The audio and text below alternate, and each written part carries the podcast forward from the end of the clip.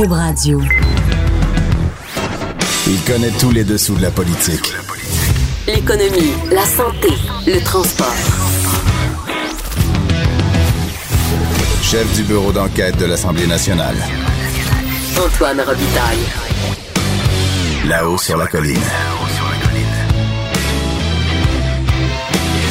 Cube Radio. On a bien reçu le message de la population, disait François Legault récemment à la- son assermentation. Il disait on doit en faire plus pour lutter contre le réchauffement climatique. Or, il ne se rendra pas à la fameuse COP 24, une conférence importante sur justement les changements climatiques. C'est sa ministre qui ira. On va se poser la question aujourd'hui aurait-il dû y aller? On va en parler avec nos vadrouilleurs qui sont ici présents. Bonjour Charles Le Cavalier. Bonjour Antoine. Bonjour Alexandre Biard. Salut Antoine.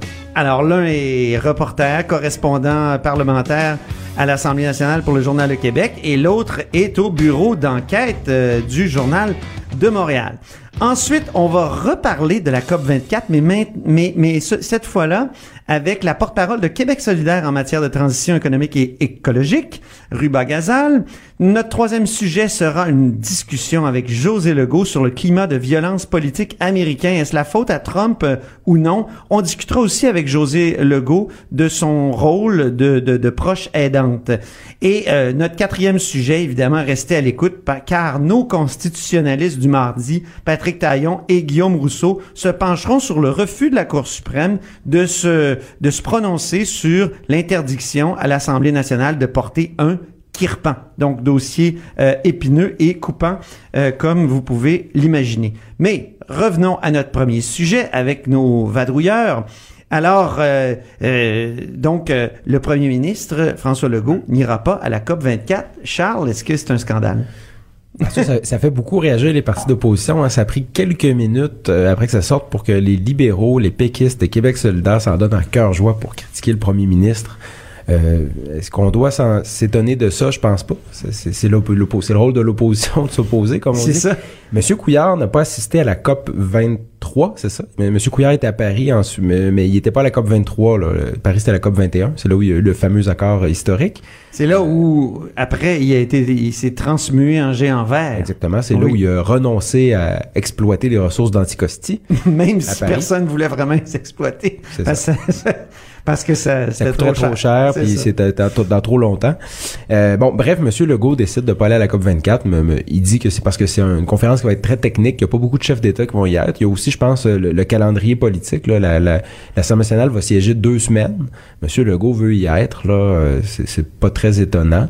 Euh, c'est sûr que ça aurait. Je sais que les environnementalistes aussi s'inquiètent de ça. Il aurait aimé ça que M. Legault, en, en allant euh, en Pologne, envoie un message que pour lui c'est important l'environnement.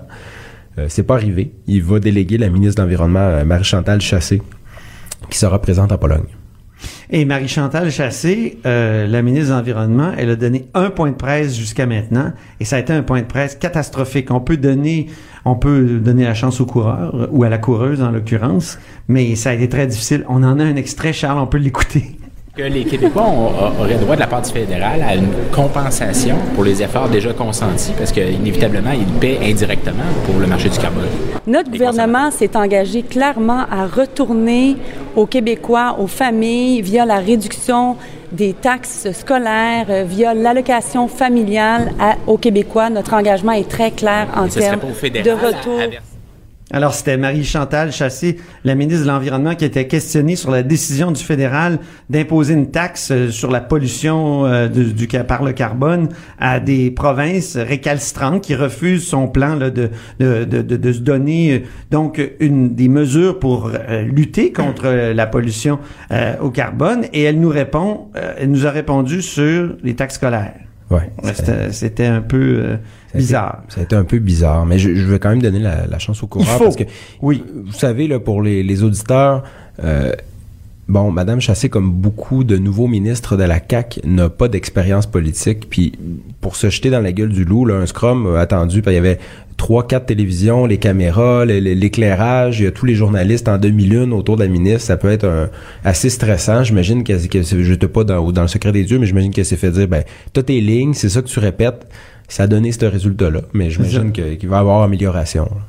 Oui, oui, sans doute. Mais c'est elle qui va représenter le Québec là-bas. Euh, Est-ce que le premier ministre aurait pas pu y aller pour faire quelques contacts? Tu sais, il y a comme une diplomatie du, du, du climat. Euh, euh, on sait à quel point Jean Charest, lui, profitait de ces moments-là. Même Philippe Couillard, à la limite, à Paris. Euh, comme, comme État, là, on a peu d'occasions, euh, nous, au Québec, de, de se faire ce type de contact-là, développer des réseaux. Est-ce qu'il n'aurait pas été bon? Ouais, c'est une bonne question. Je sais pas si tu as lu la, la chronique de Michel euh, David dans Le Devoir. C'est la question Oui. qui se pose. Parce que c'est vrai que le Québec a l'environnement, la culture où il y a vraiment une présence internationale. Monsieur Couillard, euh, bon, on parlait beaucoup de, l'ancien premier ministre libéral, euh, parlait beaucoup de diplomatie verte. Là, il est allé à New York, il est allé un peu partout dans le monde dans des sommets environnementaux, donc a utilisé cette place-là pour que le Québec puisse être représenté à l'international. On pourrait penser que c'est une occasion ratée.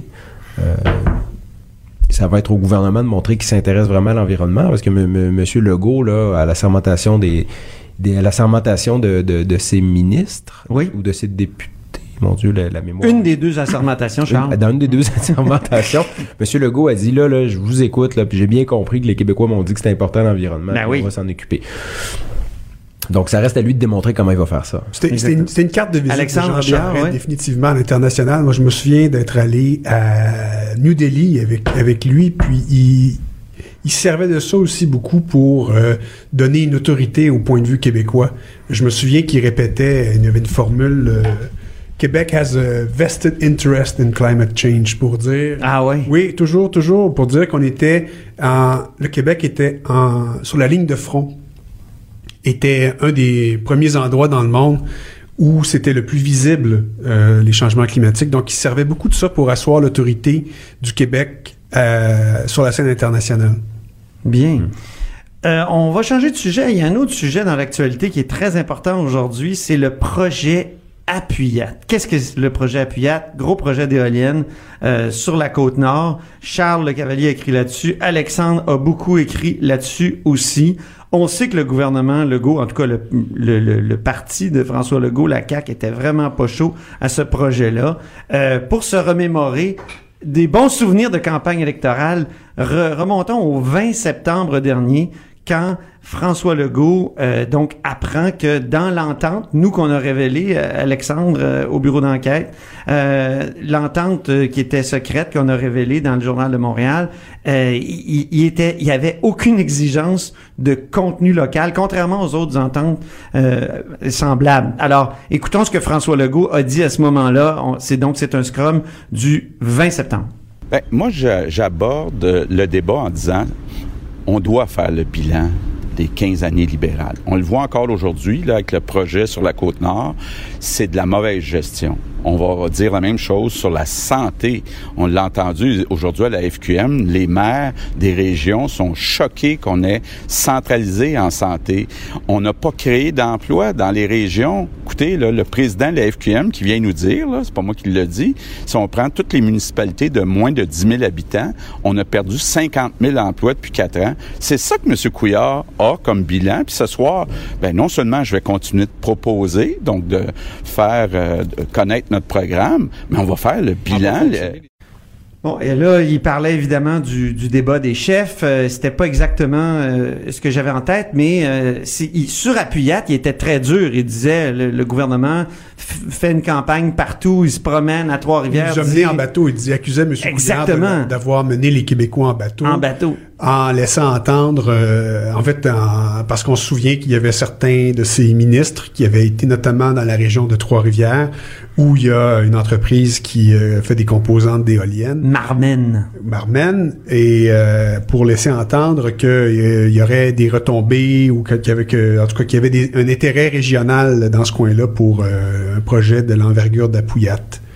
Donc, mais euh, on savait depuis l'été dernier, en fait, euh, avant le début de la campagne, que le PDG d'Hydro-Québec était pas du tout chaud à, l'idée du projet de- d'Apouillat, compte tenu des surplus d'Hydro-Québec et euh, des pertes que l'achat de cette production-là pouvait engendrer pour la société d'État. Donc, Éric Martel, dans une lettre au chef euh, Inou, euh, sur laquelle... euh, Dont on avait obtenu copie, Alexandre. dont on avait obtenu copie, il, il indiquait que euh, donc c'est ça, il y avait c'était difficilement recommandable ce projet-là. Donc, c'était quand même assez intéressant que cette information-là coule à ce moment-là, dans quelques semaines de la campagne. Et tout ça était quand même assez en phase avec ce que M. Legault avait dit. Donc, il n'y a pas tellement de surprise euh, à ce qu'on euh, constate aujourd'hui. La surprise, c'était la semaine passée où, euh, lors de la sermentation, euh, Alexandre, tu avais posé la question au nouveau ministre des Ressources naturelles qui semblait pas dire qu'il était encore prêt à, à, à- à éliminer ce projet-là. Oui, oui, oui, oui. Il y avait, je lui avais posé la question d'ailleurs là, si euh, il était prêt à tirer la plug. Jonathan Julien. hein? Oui, c'est ça. Puis M. Julien avait répondu qu'il- que le gouvernement n'était pas encore prêt à tirer la plug. Donc, Mais là, c'est hyper- ça semble bien que c'est c'est ce qui se prépare en coulisses. Et, et si je peux ajouter quelque Oui, chose, Charles. la je pense que le problème de la, CAQ, c'est que là, il va falloir qu'ils trouvent une nouvelle solution parce que il y a pas juste Appuyat. Hein, c'est un modèle, mais qui a été repris partout au Québec. C'est comme ça qu'on a choisi de développer les régions du Québec. C'est en faisant des, petits projets d'électricité euh, un peu à perte. Là. On pourrait parler des centrales biomasse qui un petit peu partout au Québec.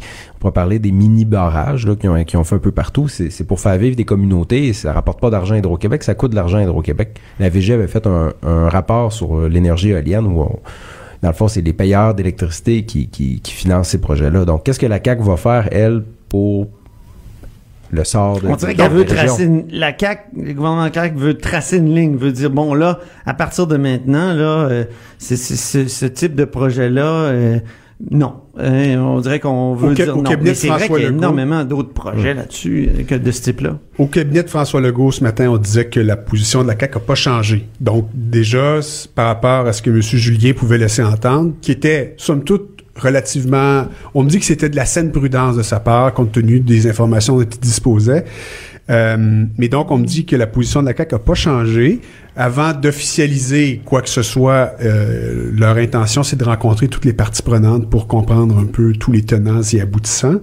Euh, mais Parce que ce qu'on comprend, c'est que les Inuits pourraient bloquer d'autres projets sur leur territoire traditionnel euh, si ils n'ont pas ce projet-là. Et c'est ce que Philippe Couillard a pas arrêté de dire pendant toute la campagne. Couillard laissait entendre... Pierre Moreau aussi, qui était ministre des Ressources naturelles, qui disait euh, on peut plus rien faire. On n'a si jamais vraiment compris d'où venait exactement la menace parce que les Inuits eux-mêmes l'ont jamais formulé clairement, mais le gouvernement laissait entendre euh, à plusieurs Libéral, reprises qu'il y avait une menace de représailles de la part des Inuits si on ne leur donnait pas, on partageait pas avec eux les fruits de l'hydroélectricité. Et, et il faut dire aussi que Appuyat est dans le contexte d'un gros appel d'offres, je pense, de 4000 mégawatts. Oui. Et dans lequel on avait dit on va réserver euh, une partie de ça pour les nations autochtones.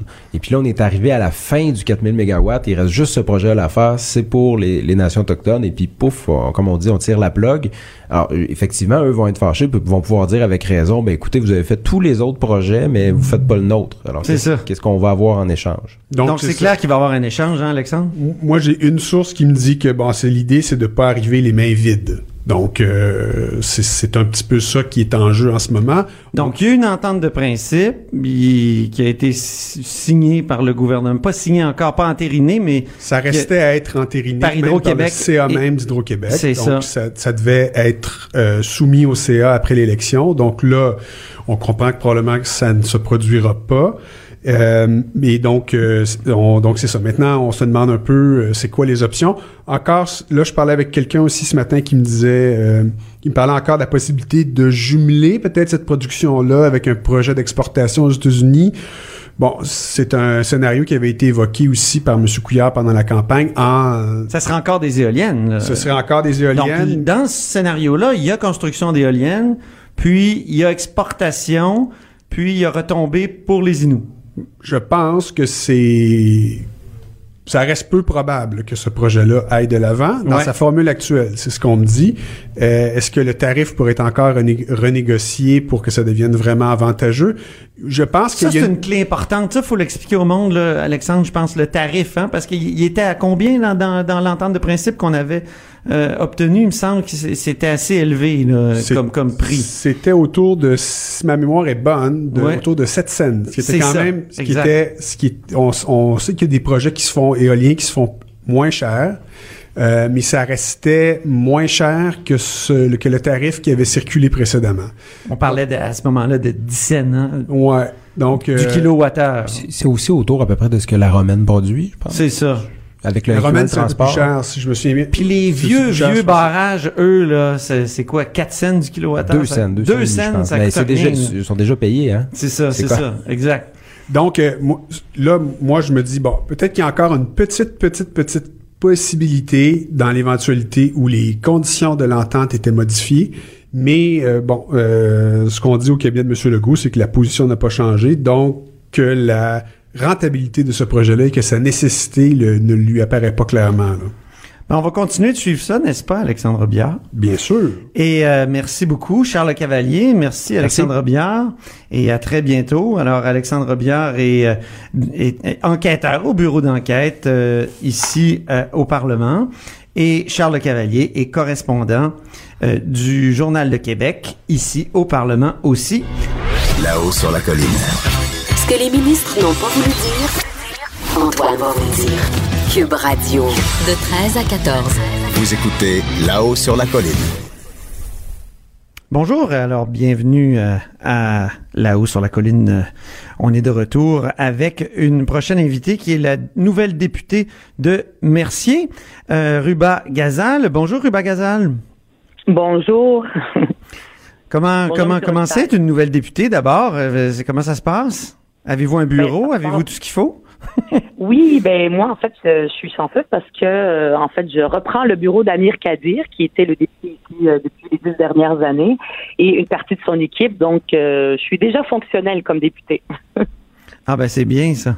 Euh, donc hier, vous avez critiqué la décision de François Legault de ne pas se rendre en Pologne lui-même euh, à la COP 24. Euh, vous avez dit Monsieur Legault a manqué une bonne occasion d'envoyer un message encourageant sur sa soi-disant euh, soi-disant pardon récente préoccupation pour les changements climatiques. C'est vrai qu'il avait dit que il avait entendu le message de la population qui devait en faire plus pour lutter contre le réchauffement climatique. En quoi ne pas aller lui-même et d'envoyer euh, sa ministre à, la COP 24 en Pologne, ça, ça fait que sa préoccupation est pas sincère? Mais en fait, c'est ça. Donc, euh, durant la fermentation, c'est ce qu'il avait dit, qu'il a entendu la- les préoccupations de la population, qu'il les partageait, puis que l'environnement, la lutte au changement climatique allait, allait aussi être une priorité. Donc, en tant que nouveau premier ministre qui vient d'être élu, ça aurait donné un signal à la population, au monde, que lui, c'est vraiment important, puis de s'y rendre lui-même et non pas d'envoyer sa seulement sa ministre, comme il l'avait fait par exemple pour le sommet de la francophonie.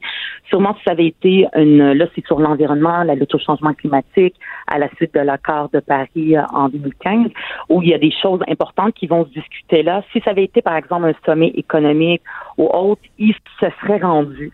Alors que là, en tant que premier ministre qui vient juste d'être élu, il y a beaucoup d'éléments qui nous peut-être mettaient en doute le fait que qu'il est connaissant en matière de lutte au changement climatique, euh, que ce soit la plateforme électorale de la CAC qui euh, qui était euh, qui avait pas grand chose dedans en matière d'environnement, euh, que ce soit par exemple ce qu'il avait dit, puis il y a eu des contradictions entre ce qu'il disait, est-ce que son ministre des Ressources naturelles et l'énergie disait sur le fait de forer si ou pas.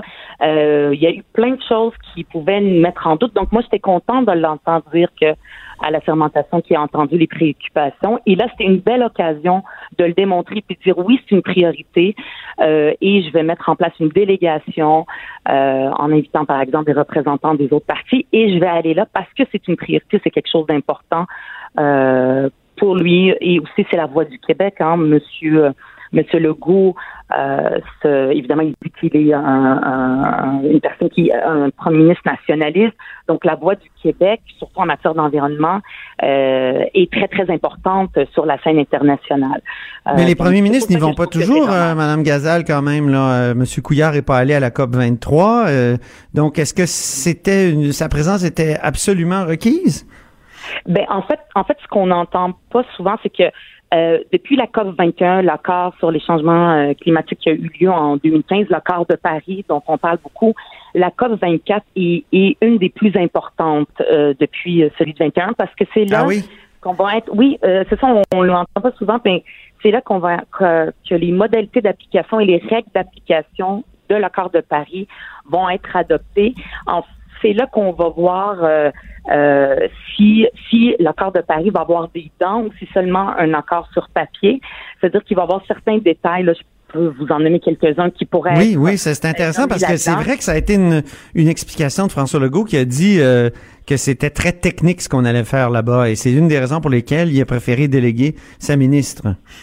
Oui, ben en, en fait, c'est dommage parce que bon, M. Legault, il targue d'être un bon gestionnaire. Un bon gestionnaire, ben, quand on fixe des cibles, c'est ce qui a été euh, fixé dans l'accord de Paris, ben, après ça, il y a des plans d'action qui vont suivre et tout ça. Et donc, c'est important aussi de regarder les actions et ce qui appelé les technicalités. Par exemple, à la COP 24, euh, ce qu'on va discuter, c'est les différents pays qui vont s'entendre sur les moyens de mesurer euh, comment est-ce qu'on va mesurer les, les, les, euh, les- l'impact de la réduction des gaz à effet de serre pour que ce soit commun pour tout le monde. Euh, une autre chose aussi qu'on va adopter, c'est le plan d'action sur la transition juste. Parce que quand on fait une transition, c'est écologique, mais aussi économique. Euh, donc, une transition de l'économie verte. Euh, donc, euh, ça, ça peut avoir aussi un impact sur les travailleurs et certains emplois euh, qui vont être perdus au détriment de d'autres de l'économie verte du 21e siècle qui vont être créés. Donc, ça aussi, ça va être discuté. Euh, le financement aussi euh, des actions euh, pour mettre en place l'accord de Paris entre les pays riches pour, c'est-à-dire le transfert technologique et en innovation vers les pays pauvres qui, eux, s'ils veulent se développer, ben ils, ils ne peuvent pas euh, bénéficier, si je peux dire, de ce que les pays plus riches avaient bénéficié, c'est-à-dire qu'ils polluaient puis qu'ils émettaient des gaz à effet de serre. Ben, il faut, il- euh, les, les pays riches ont une responsabilité historique envers ces pays-là euh, pour pour les aider, que ce soit en matière de financement, dans les innovations technologiques, pour qu'ils puissent continuer à se développer, mais sans sans avoir d'impact sur les changements climatiques, parce qu'eux les subissent. Mhm. Donc, c'est ce genre de choses-là qui sont discutées. Puis ce qu'on dit pas souvent, c'est que dans ces accords-là aussi, il y a une partie, euh, il y a des partenariats qui peuvent être développés. On peut voir les meilleures pratiques dans le monde, euh, qui, euh, qui, parce qu'il y a des pays où, où ils sont plus avancés que nous en matière d'économie du 21e siècle, d'économie verte, et on peut avoir aussi des opportunités, euh, des opportunités économiques qui peuvent être, euh, qui peuvent être engagées avec des, des partenaires dans le monde. Donc, Donc, sinon, vous dites, le premier ministre aurait dû être là, mais est-ce que sa ministre, vous, vous, vous ne- lui faites-vous confiance à sa, à sa ministre Marie-Chantal Chassé? Ben, en fait, ce qui est intéressant, ce qui est intéressant maintenant, c'est que pour Madame Chassé, c'est que ça va être un bain de formation incroyable. Ça va être une, un changement, euh, c'est-à-dire une, une formation sur les changements climatiques 101, 102, 103 pour euh, pour pouvoir euh, euh, parfaire- Un cours en accéléré.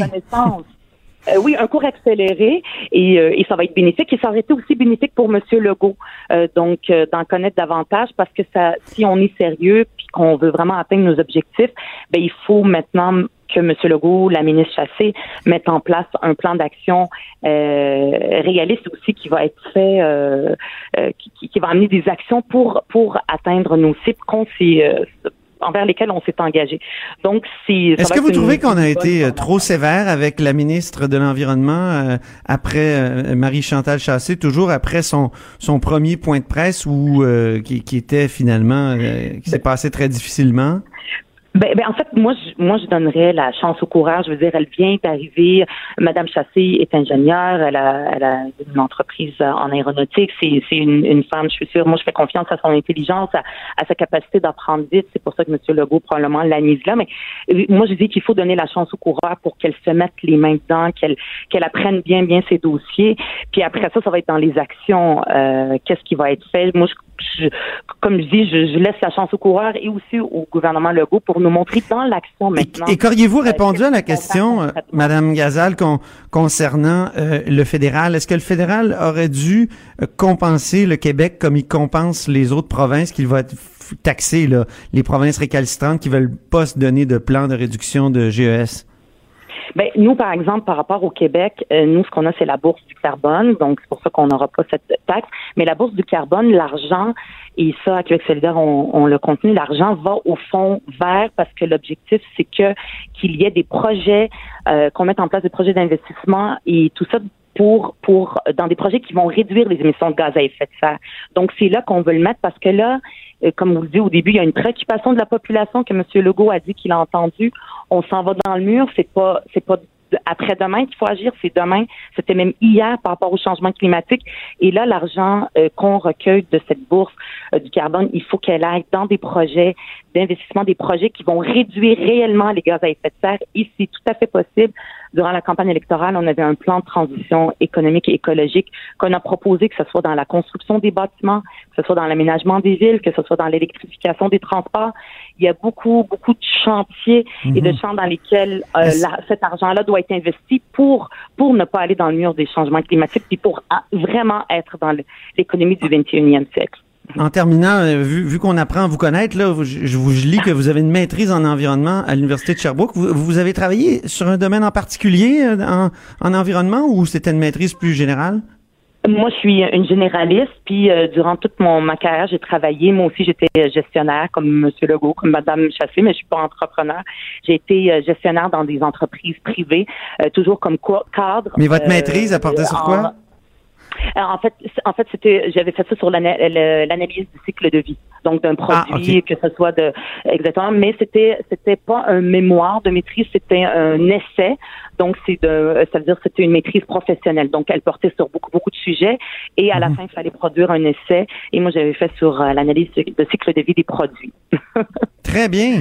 Ben, je vous remercie beaucoup, Ruba Gazal. Au plaisir euh, de vous reparler de, de tous ces sujets. Très bien. Ben, merci beaucoup. Merci pour l'invitation, Monsieur Robitaille. Au plaisir. Ruba Gazal est députée de Mercier pour Québec solidaire. Elle est aussi porte-parole en matière de transition économique et écologique. On dit souvent que les murs ont des oreilles. Nous, on a deux vraies oreilles à l'intérieur des murs du Parlement. De 13 à 14. Là-haut sur la colline. Eh bien, c'est notre rendez-vous hebdomadaire avec euh, José Legault. José Legault qui est politologue et chroniqueuse au Journal de Montréal. Bonjour José. Bonjour Antoine. Alors, euh, tes deux dernières chroniques là, sont bien intéressantes. D'abord, euh, ta, ta toute dernière euh, porte sur le climat de, de, de violence euh, politique aux États-Unis, euh, surtout dans la foulée là, de la tuerie antisémite de, de Pittsburgh qui a fait plusieurs morts. Donc, tu, tu parles d'un climat pourri. Euh, mais qui a pourri le climat selon toi? Ben, c'est-à-dire que le climat était déjà euh, mauvais, bien entendu, aux États-Unis. Je pense qu'il faut remonter à l'élection, en fait, de Barack Obama. Euh, pas parce que lui l'avait provoqué, mais on oublie souvent aujourd'hui qu'il y a eu une espèce de ressac, beaucoup dans les médias sociaux à l'époque, contre l'élection d'un président noir. Euh, et ça, ça a réveillé là tout- tout- toute une frange raciste, là, parce que bon, les États-Unis, contrairement au Canada, c'est- un pays qui a été fondé sur le racisme, l'esclavage. Euh, et là, il y a quelque chose qui a remonté là, à la surface. Mais quand Donald Trump euh, a été élu, et même avant, pendant toute sa campagne à l'investiture républicaine, ensuite à la présidence, on sait très bien, là, je pense que le constat crève les yeux, c'est quelqu'un qui utilise un niveau de violence verbale qu'on n'a jamais entendu euh, de la bouche d'un président américain et qui le fait contre des ce qu'on appelle des groupes clairement identifiables. Alors évidemment, ben Monsieur Trump nourrit la bête, nourrit la bête de la misogynie, hein, on oublie celle-là, la haine des femmes, euh, nourrit la bête de l'antisémitisme, du sentiment anti-musulman, homophobe, etc. Il le sait très bien et il le fait à des fins électoralistes. T'as raison de rappeler Obama. Je me souviens de, de ses discours qui où il disait euh, il n'y a pas des, des, des États bleus et des États rouges, il y a les États-Unis, il faut redevenir les États-Unis. Donc déjà lui s'inquiétait de la, Oui. la division aux États-Unis. Mais c'est vrai que depuis euh, le climat c'est c'est considérablement pourri et les premières années d'Obama euh, ont été ponctuées d'efforts pour réunir, hein, je pense, ou rassembler républicains et démocrates, et ça s'est soldé par un échec, un, un échec cuisant. Tout à Puis là, fait, tout à élection fait. de, mais de, mais de- c'est peut-être que de c'est- Trump, oui. Pardon, désolé, continue. non, non, non, vas-y, vas-y, vas-y. Mais peut-être que c'est une. Les États-Unis sont une nation qui est qui n'est pas divisée, mais qui est polarisée hein, sur euh, sur de nombreux enjeux et même sur une sur une base raciale. Euh, donc, euh, euh, tu sais, à l'impossible, nul n'est tenu. Il y a, je pense pas qu'il y ait un président qui va transformer la société américaine en société consensuelle et, et euh, comme disait Monsieur Monsieur Parizeau, là, qui va les transformer en apôtres de l'amour infini. Là. Bon, euh, les uns envers Surtout les avec autres. le passé de la guerre civile. Hein? Moi, j'ai l'impression que la guerre civile oui, oui. plus l'esclavage, là, c'est ça. Ça oui, fait en sorte que c'est difficile de sortir de cette situation-là, euh, très polarisée, même euh, des, des, des dizaines euh, d'années, des, des même des centaines d'années plus tard. Hein? Oui, sauf que on peut avoir un président qui va tenter de tempérer cette polarisation-là, ou Oui. un président qui, comme Trump, va la nourrir et va l'exacerber.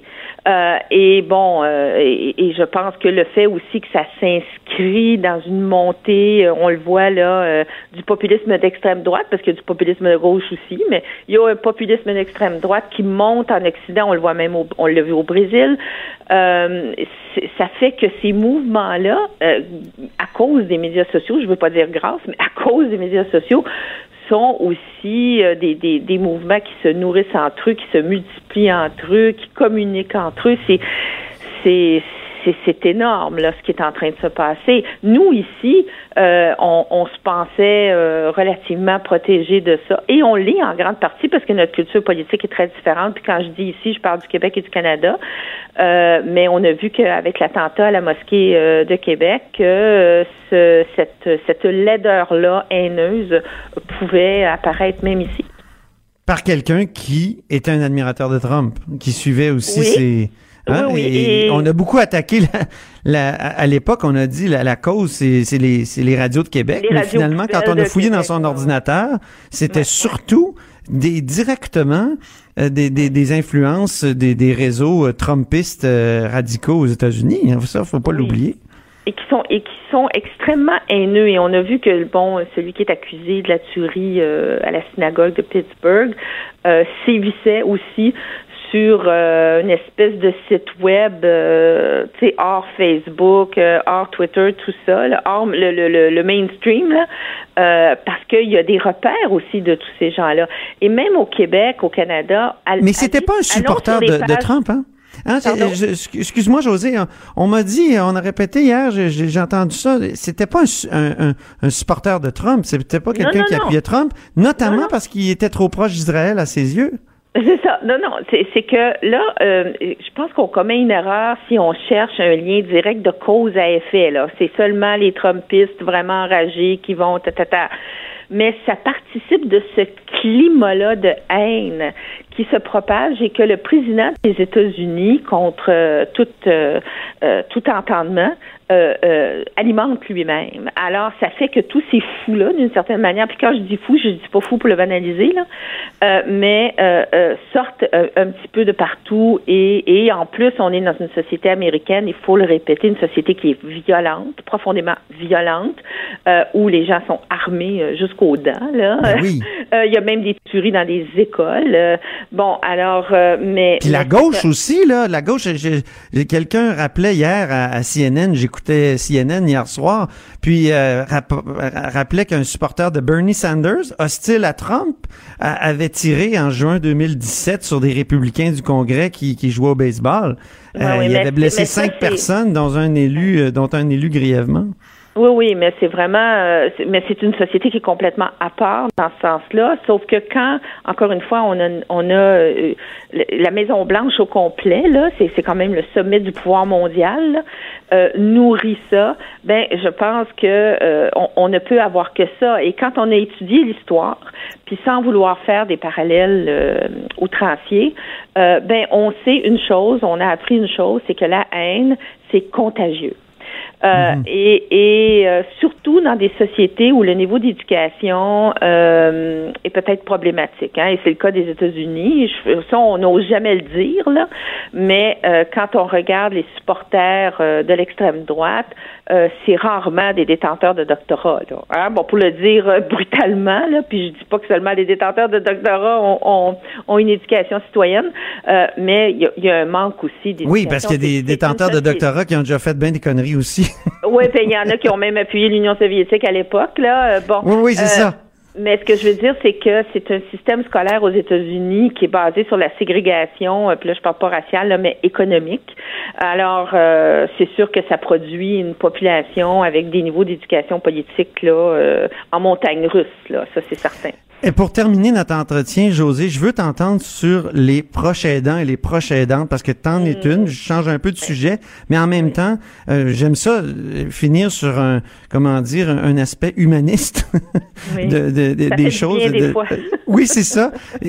François Legault a fait une profession de foi humaniste dans, dans, ses discours de sermentation. Marguerite Blais est une, maintenant une, une ministre des aînés, mais aussi des proches aidants. Est-ce que ça te, ça te rassure? J'ai lu ton avant-dernière chronique, là, puis je veux que tu nous en parles un peu. Oui. Ben moi, ce qui m'a, euh, ce qui m'a un peu euh, rassuré, c'est de voir pendant la campagne électorale l'étendue de l'engagement. Euh, de François Legault et de Marguerite Blais là-dessus. Donc, politique nationale à la prochaine danse, ça c'est déjà beaucoup.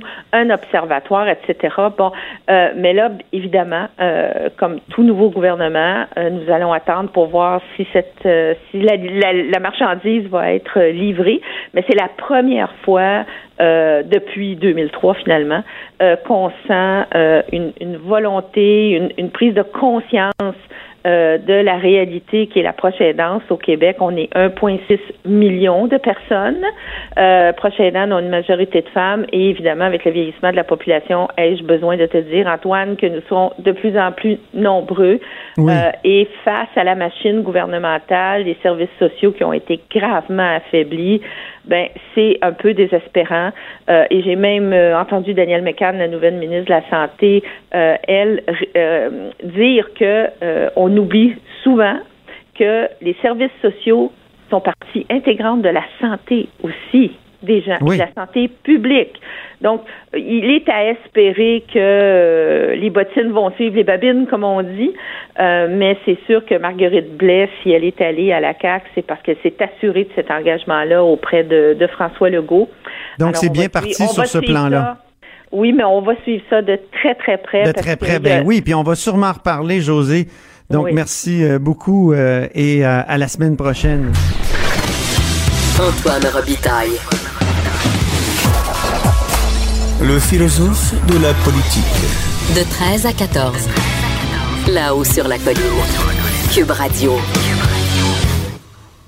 On est de retour à la haut sur la colline euh, et on va parler avec nos constitutionnalistes, euh, Patrick Taillon de l'Université Laval. Bonjour Patrick. Bonjour Antoine. Et euh, Guillaume Rousseau de l'Université de Sherbrooke. Bonjour Guillaume. Bonjour. On va parler de quoi? Du kirpan mais pas du jugement qui a fait parler il y a des années là, sur le kirpan. On avait permis à, un étudiant de garder son kirpan, c'est la Cour suprême elle-même. Euh, mais la décision, plutôt, il y a quelques années, et, Guillaume, je te parle à toi parce que tu étais à l'Assemblée nationale à ce moment-là, tu étais au Parlement, et euh, on avait interdit à des membres de la Sikh euh, Organization of Canada, la World Sikh Organization of Canada, d'entrer au Parlement avec leur petit couteau euh, traditionnel. Comment ça s'était passé, Guillaume? Oui, donc c'était l'étude du projet de loi 94 qui visait donc à encadrer les demandes d'accommodement euh, raisonnables. Donc il y avait cette commission parlementaire là, puis effectivement les, les, représentants du World Sick Organization étaient venus à l'Assemblée nationale et dès dès leur entrée dans, dans l'immeuble, il y a un service de sécurité. Vous savez quand on rentre à l'Assemblée nationale, il y a tout de suite euh, un service de sécurité. un peu comme à l'aéroport. Exactement. Et on leur, il y avait un règlement à ce moment-là de, de qui, qui, existe toujours de l'Assemblée nationale qui prévoit donc qu'on ne peut pas avoir de, de, de, de ou de ciseaux ou de, de, de ce qui peut constituer une, arme blanche. Donc, on, les gens de la sécurité leur avaient demandé de retirer ces, euh, ces couteaux-là ou de les déposer à l'entrée le temps de, de, faire leur présentation parlementaire pour ensuite récupérer leur, euh, leur couteau. Et ce qui avait été refusé, donc, ils avaient préféré ne pas faire de présentation en, commission parlementaire plutôt que de se départir de leur couteau pendant euh, l'heure ou l'heure et demie que ça aurait pu euh, durer. Puis ils avaient et là, qu'est-ce qui est arrivé? On a, ils ont poursuivi l'Assemblée nationale? Ils ont poursuivi l'Assemblée nationale, c'est ça? Pour, à cause de cette décision-là? Exactement, parce qu'ensuite, il y a eu une motion de l'Assemblée nationale. Donc, au départ, c'est une décision de la sécurité. Donc, c'est pas politique, c'est vraiment simplement des, gardiens de sécurité qui refusent l'entrée des, des, des, gens avec des, des, armes blanches et des, couteaux euh, sikh euh, traditionnels, les kirpans dans ce cas-là. Et quelques jours après, l'Assemblée nationale, donc les élus, ont voté une motion pour appuyer la décision du service de sécurité de l'Assemblée nationale. Donc ça s'est vraiment fait en, deux temps. OK. Et là, il y, a eu donc euh, euh, des jugements là-dessus, puis l'Assemblée nationale s'est vu reconnaître le droit, je crois, d'interdire ce type de couteau-là. Mais ce qui est étonnant, c'est, Patrick Taillon, je m'adresse à toi, la Cour suprême qui récemment a dit, moi je veux même pas entendre l'appel là-dessus pas voulu se prononcer euh, sur cette question-là. Pourquoi, Patrick? Comment on peut interpréter ce refus de la Cour suprême? Ce qui est étonnant, c'est que généralement, la Cour suprême a tendance à autoriser le port des signes religieux, que ce soit pour un témoin dans un procès criminel, que ce soit un, jeune étudiant, euh, un élève euh, qui veut porter son kirpan. Il y a des causes célèbres. Et là, tout à coup, on dit, ah, l'Assemblée nationale a interdit. Euh, ben c'est pas grave, on veut même pas entendre l'appel. Alors c'est quoi? Est-ce un revirement? Ben pas tout à fait c'est que ici, quand on est dans l'enceinte de l'Assemblée, s'appliquent les privilèges et immunités parlementaires. Au fond, c'est une logique de séparation des pouvoirs. Chaque chaque pouvoir a une autonomie institutionnelle qui fait en sorte que les tribunaux ne veulent pas s'ingérer dans le fonctionnement interne de l'Assemblée. C'est à l'Assemblée elle-même de décider si elle veut décrocher son crucifix, si elle veut euh, interdire des signes religieux ou les permettre. Et donc, la, la, la non-décision de la Cour suprême la semaine dernière ne nous dit rien de ce que la Cour suprême pourrait penser un jour d'une future loi euh, initiée par le gouvernement caquiste parce que sur l'interdiction des signes religieux. Si les juges, euh, bon là, respectent une, sorte d'autonomie, privilège parlementaire, ça peut aller dans l'autre sens aussi. Est-ce que, est-ce que si jamais le gouvernement caquiste décide de bannir les, comme, comme il le dit qu'il le ferait, les signes religieux chez les, les gens en autorité, donc juges, gardiens de prison, là, peut-être que ce serait à la Cour de dire, ben nous aussi, on a notre autonomie en vertu de la séparation des pouvoirs. Exact. Vous n'avez rien à dire là-dessus. Donc, une, future loi euh, sur cette question-là pourra s'appliquer aux policiers, aux procureurs, à tous les fonctionnaires qui seront visés par ça. Mais euh, les organes qui bénéficient de cette espèce de séparation des pouvoirs, de cette espèce d'autonomie institutionnelle, les tribunaux et les assemblées législatives vont y échapper, à moins qu'ils décident de s'y soumettre volontairement.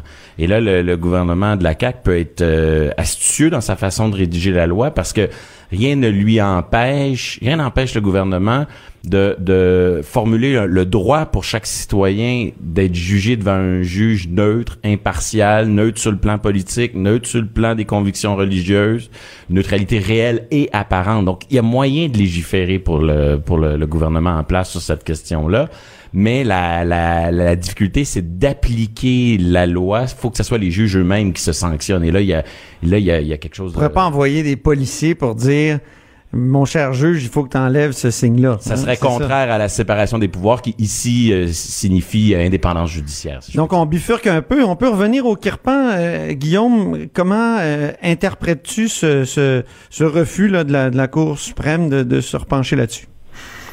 Donc effectivement, comme le disait Patrick, c'est vraiment pas un revirement jurisprudentiel par rapport à la décision qu'il y avait eu là, sur euh, le droit de porter euh, euh, le kirpan à l'école. C'est vraiment il y a vraiment une distinction à faire parce que l'argument ici c'est pas de dire par exemple que la liberté de religion ça, ça, ça c'est pas touché ici ou que c'est une limite raisonnable. C'est pas du tout ça. C'est pas la charte canadienne qui est, qui, est, qui est plaidée ou une limite raisonnable. On dit non, la charte canadienne ne s'applique pas ici parce qu'il y a un privilège parlementaire. Donc c'est vraiment et on fait très bien la discussion dans la décision de la Cour d'appel, dont, euh, dont la Cour suprême n'a pas jugé bon de, revoir le bien fondé. Dans la décision de la Cour d'appel, on fait très bien la distinction. On dit l'affaire Multani, où il y avait eu cette confirmation-là du droit de porter le, le, kirpan à l'école, c'est complètement différent parce que ici, il s'agit du, privilège parlementaire, donc de l'Assemblée nationale, de régir des questions de, euh, sécurité, finalement, puis de décider, l'Assemblée nationale a le droit de décider qui entre et qui n'entre pas dans l'enceinte de l'Assemblée nationale et ça, ça vient confirmer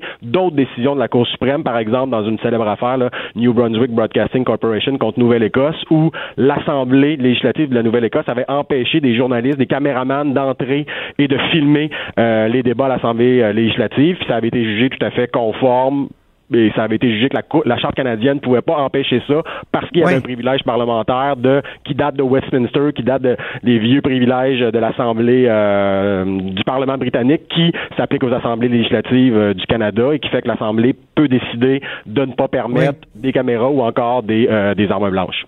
Ce sont Un de, mot là-dessus, Patrick Taillon. Ce sont de vieux privilèges, certes, mais on voit qu'ils ont une actualité. Hein. On, on a cette affaire sur le Kirpan. On a eu euh, l'affaire Guy Ouellet où euh, justement, euh, si le DPCP n'a pas poursuivi... Rappelons que Guy Wallet, c'est un ancien policier qui était député, qui a été arrêté par euh, l'UPAC hein, euh, à l'au- l'automne 2017. Il y Et lorsqu'il se fait an. confisquer son téléphone, ben, il dit, mon téléphone et mon ordinateur, c'est comme confisquer mon, mon classeur de bureau à l'Assemblée, c'est protégé par des privilèges. Donc, Privilège. ça sera jamais judiciarisé parce que le DPCP s'est retiré dans ce dossier-là, puis bon, la- euh, monsieur- le commissaire Lafrenière a démissionné suite Mais c'est fort, ce mais- privilège-là. Mais, on voit qu'il y a une actualité à ces privilèges. Ben oui. L'affaire du Kirpan, l'affaire Guy et encore la semaine dernière ou il y a quelques semaines, euh, l'affaire des gardiens de sécurité, hein, ces gardiens de sécurité à l'Assemblée qui avaient des caméras qui leur permettaient... Très puissante. Très puissante. Des caméras, je sais, moi, parce que ici, à l'Assemblée nationale, il y avait ces caméras-là pour surveiller les manifestations. Oui. Mais si on tournait la caméra vers le Hilton, donc l'hôtel... On, on pouvait voir ce qui se passait dans les dans chambres. les chambres. Et, et les... Et ces gardiens-là, euh, donc euh, voyeurs, ont été congédiés. Et, et la question du privilège a été débattue encore récemment jusqu'en Cour suprême et dans l'arrêt Chagnon. Bon, là, dans ce cas-là, on a dit l'Assemblée s'est- avait renoncé en quelque sorte à, à ses privilèges parce que dans sa loi, elle s'auto-soumettait à la loi, si Ça, je peux c'est un peu dire. compliqué, C'est un peu perdre, compliqué, mais, mais ce que je veux là. dire, c'est que dans l'affaire sur les gardiens de sécurité, le privilège a été euh, exclu, écarté, mais en bout de ligne, on- il a été débattu et on voit que ces questions-là, qui ont l'air un peu exceptionnelles, quand est-ce que euh, quand l'Assemblée échappe au droit commun, Ben oui. finalement, on, on a une grande actualité. On a quatre exemples dans l'actualité relativement récente qui chaque J'ajouterais, Guillaume, oui, on l'affaire Michaud. L'affaire Oui, Michaud, il y a quelques Michaud. années, tout le monde se souvient, M. Michaud qui avait tenu des propos... Rappelons un peu quand même, oui. Interprétés par plusieurs comme étant des propos antisémites. Il y avait eu une motion de l'Assemblée nationale condamnant les propos de M. Michaud. M. Michaud est allé devant les tribunaux qui ont dit que ça relevait du privilège, la liberté d'expression de l'Assemblée nationale, faisant en sorte que même s'il y avait peut-être des principes de justice naturelle qui n'avaient pas été respectés, c'est-à-dire que l'Assemblée nationale n'avait pas donné à M. Michaud le droit d'être entendu avant de le condamner, mais malgré ça, comme c'était l'exercice d'un privilège parlementaire, les tribunaux ne pouvaient pas intervenir et l'affaire Michaud, le jugement de l'affaire Michaud est revenu ici dans l'affaire du Guillaume, faut que je t'arrête. T'as la même pas de la privilège parlementaire, mon cher. Guillaume. Faut que je t'arrête. Je suis désolé. Parce que c'est tout pour là-haut sur la colline. On vous remercie euh, infiniment, les constitutionnalistes euh, Taillon euh, et Rousseau. Donc, euh, Guillaume Rousseau qui est de l'Université de Sherbrooke et Patrick Taillon qui est de l'Université Laval. Cube Radio.